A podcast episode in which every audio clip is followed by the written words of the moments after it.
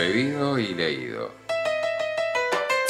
Lecturas y bebidas para escapar de la soledad.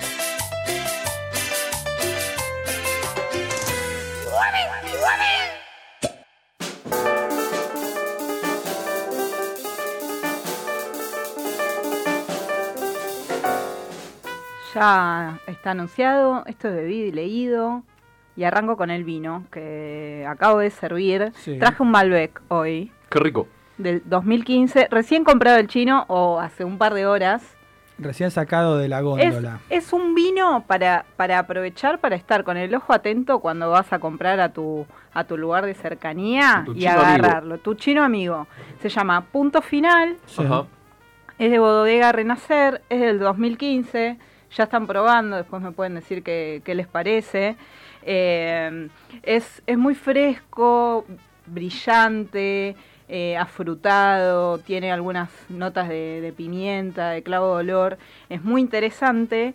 Y lo que me gusta de este vino y la razón por la cual lo traje es porque tiene algo, eh, ¿cómo decirlo?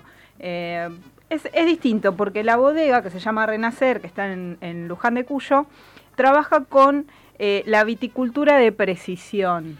¿No? Epa. Sí, o sea, no es, no es que hacen vino, viste así, así como así. Viticultura de precisión. ¿Qué es eso? Es decir, te, te lo digo con mis palabras. Sí, Te lo digo con mis con palabras. Pa- Palabras. para eso es bebido y leído. Eh, se utilizan eh, ciertas técnicas y tecnologías para el control del suelo, de la planta y del clima, Ajá. como para evaluar el tratamiento de, de la planta, para lograr cierta uva en, en buena cantidad sin perder la calidad. ¿no? Perfecto.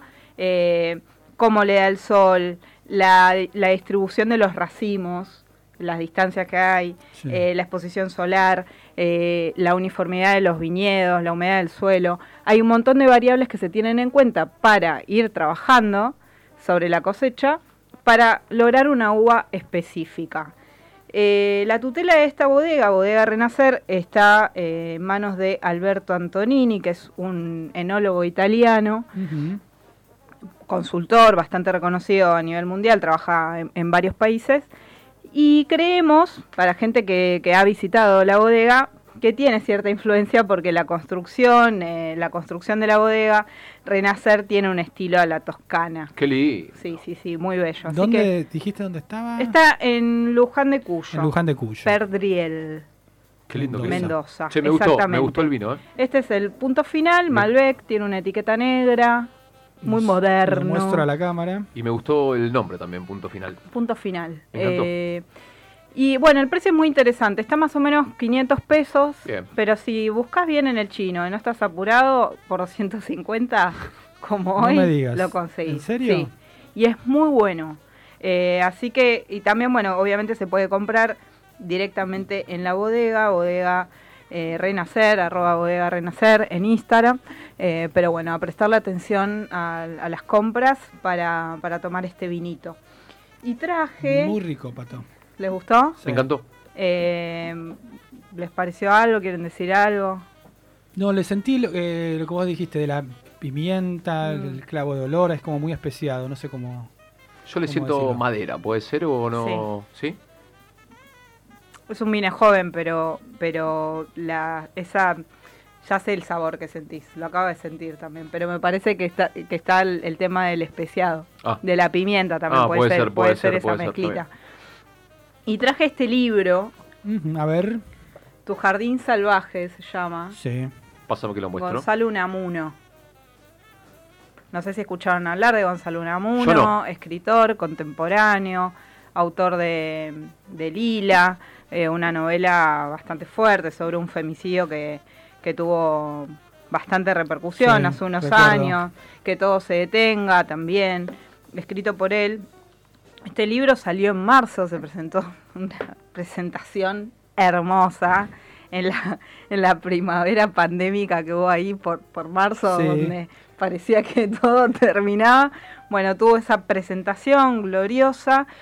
Eh, este libro fue editado por Criolla Editorial, es un libro de cuentos, ¿Grupo Criolla es? Grupo Criolla. Sí. Exactamente. Ah, mira qué bien. Sí. Eh, se consigue en todas las librerías del país, está bastante bien distribuido y como les decía, es un libro de cuentos, relatos, que tiene un punto en común.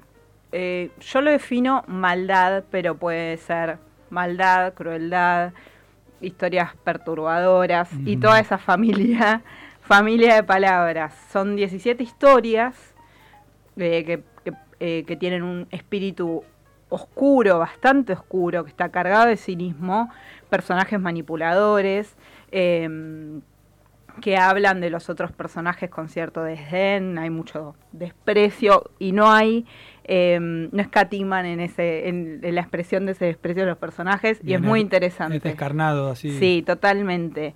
Eh, tiene pasajes de humor también, que, que que hay unos relatos que a mí me cayeron muy simpáticos. Em, Que hay un paso entre la maldad y el humor. Sí, pero increíblemente tratado y es eh, muy atractivo, me, me- me atrae muchísimo y tiene un ritmo que te deja sin aliento, el famoso que te deja sin aliento, Mm. pero, pero bien, buena onda, se puede transitar. Bien. Em, Es para- la primera vez que, perdón, te Sí. interrumpí. Es la primera vez que traes eh, Ah, cuentos. ¿viste? Buena observación, don Castela. Eh, estás trayendo Tiene poesía. estoy, estoy tratando de innovar. Tengo poesía ahí en la parrilla para traer, Las pero dije, bueno, ¿por qué no? No, pero me ¿Por gusta, me gusta eh, eh, contadores de cuentos, digamos. y Gonzalo Unamuno lo, lo- lo conozco, eh, él lo conocí en la presentación de mi primer libro. Mirá. Ah, Sí, sí, en el año 2009. Epa. Eh, sí, sí, es, eh, es un narrador extraordinario, es exquisito, habla bien, dice bien y, y por lo tanto escribe bien, ¿no? Eh, y en estos cuentos, y es algo que se repite en sus otros libros, hay una forma de decir, de armar las imágenes y de mostrar el horror que es increíblemente bello. Lo dice bien. El, contraste que tiene entre la barbaridad que te está contando, lo perturbador y ese horror, esas, escenas que te muestra, lo hace de una manera tan elegante y con un lenguaje sumamente sutil, eh, erudito. No, no, es una combinación increíble. Para mí Gonzalo Unamuno es especialista en contar de la mejor manera posible este horror, porque es horror. Claro, es horror la palabra. Estaba Es buscando horror. los sinónimos y yo pensaba en el cine, se diría horror en el cine, no más Sí. que terror. Pero Sí, por no, ejemplo, no. alguna situación así que, que, que- que Una pensemos escena que... de un asesinato, Sí, de una infidelidad y de, de- de cómo se rinden cuentas ante las parejas, Bien. Incesto, Mm. eh, Lindo. eh, incesto, em, embaucadas, una persona que se ve atraída desde un balcón a otro y que es invitada a ir a pasar al, al- al otro edificio, eh, viajes. eh, son personajes... eh, mira, a mí me hace, pe- este libro me hizo pensar, y por eso lo traje también, em, en que lo horroroso y lo malo nunca se te presenta de frente, se te presenta con palabras bonitas y bien dichas. Está bueno. Y por eso sorprende y por eso decepciona y por eso decís, uh, uh, che, no, no me lo esperaba, buen vecino, el famoso buen vecino, era buena onda, yo charlaba con él, co- con ella todos los días. Tal cual. Se te presenta con, con una máscara que es hermosa y que es encantadora. Y que eso lo hace más peligroso también, el horror más, más, más difícil, de, porque si no uno lo esquivaría. Claro, si no sería digamos. fácil de, de esquivar y fácil de fácil de prevenir. Para mí corre todos los límites del bien y el mal, todos los límites de lo posible. Cuando vos decís, listo, acá se termina, no puede dar más, da más. Y con, con algo muy valioso que es que no juzga a, a los personajes. No juzga, no te deja una moraleja, no tiene una moralina barata. Va a fondo, no escatima en nada, en nada de- de- de, y, y cuando terminas de leer el libro decís, bueno, está bien, no, pas- no pasa nada. Lo, le- lo leíste, se terminó, incluso te reíste y vos decís, ok, de que me reí. Eh, pero es interesante y me parece que, que algo que se puede pensar como inverosímil es al contrario. Hay, son situaciones de la vida cotidiana que tranquilamente pueden pasar. Todo eso que se te presenta alocado e increíble en los 17 relatos de, de tu, de tu jardín salvaje, de Gonzalo Unamuno, eh, cerrás el libro y decís, che, esto, No, no es perturbador en ese sentido. esto está ahí. Ya está. Sí, sí, esto está ahí, esto puede pasar. Digo, eh, eh, eh, es mucho menos que, que la realidad que vivimos todos los días. Claro, claro. En cuanto a situaciones así difíciles de ver y difíciles de procesar. Lo cual lo hace mucho más perturbador. Entonces, Tal cual. Y hay otro ingrediente perturbador que es la, mm, la eh, no sé si la falta de resolución, pero sí la ausencia de resolución de alguno de los relatos. Eh, hay veces que, que- que está esa escena ahí, narrada, y no pasa nada, no sabemos qué pasó, eh, no hay culpa, Oh, los personajes no, no tienen culpa.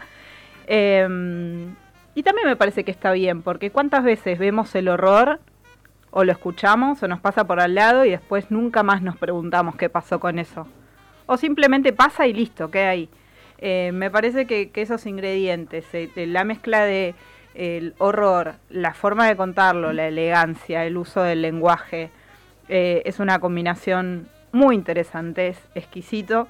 Así que quería recomendar este libro de Gonzalo Unamuno, Tu Jardín Salvaje. lindo, acá lindo, se ve grueso, además, tiene muchos, muchos relatos. Sí, a mí me hizo reír mucho porque, porque además eh, ahora traje una muestra. Ah, bien. traje una muestra de Gonzalo, le pedí que, que nos lea un párrafo de, de uno de sus, de sus relatos, eligió el final de Carta para Elías, así que los invito a escuchar Gonzalo Unamuno, Tu Jardín Salvaje, Grupo Criolla, eh, acompañados por este vino Punto Final Malbec de Bodega Renacer, acá en Bebido y Leído. Querido Elías, escribo a mano, en primer lugar, porque la pausa que obliga, después de haber perdido la práctica, restringe mi ansiedad y mi tendencia a omitir detalles, singularidades que, en esta carta, son armas en tu contra. En segundo lugar, porque no considero digno del final de la historia que el tedio y el alcohol hagan relucir nuestra habilidad de inmunizarse a los influjos del otro. Tercero, último y definitorio, la garantía de transmitirte la desgracia que va a acabarte en persona o mediante audios, llamados o mensajes, me convertiría en excepción y no es equiparable al deleite que me provoca la idea de que ya en el buzón estas hojas puedan ser desdeñadas, que creas postergable su lectura, que te condenes para siempre.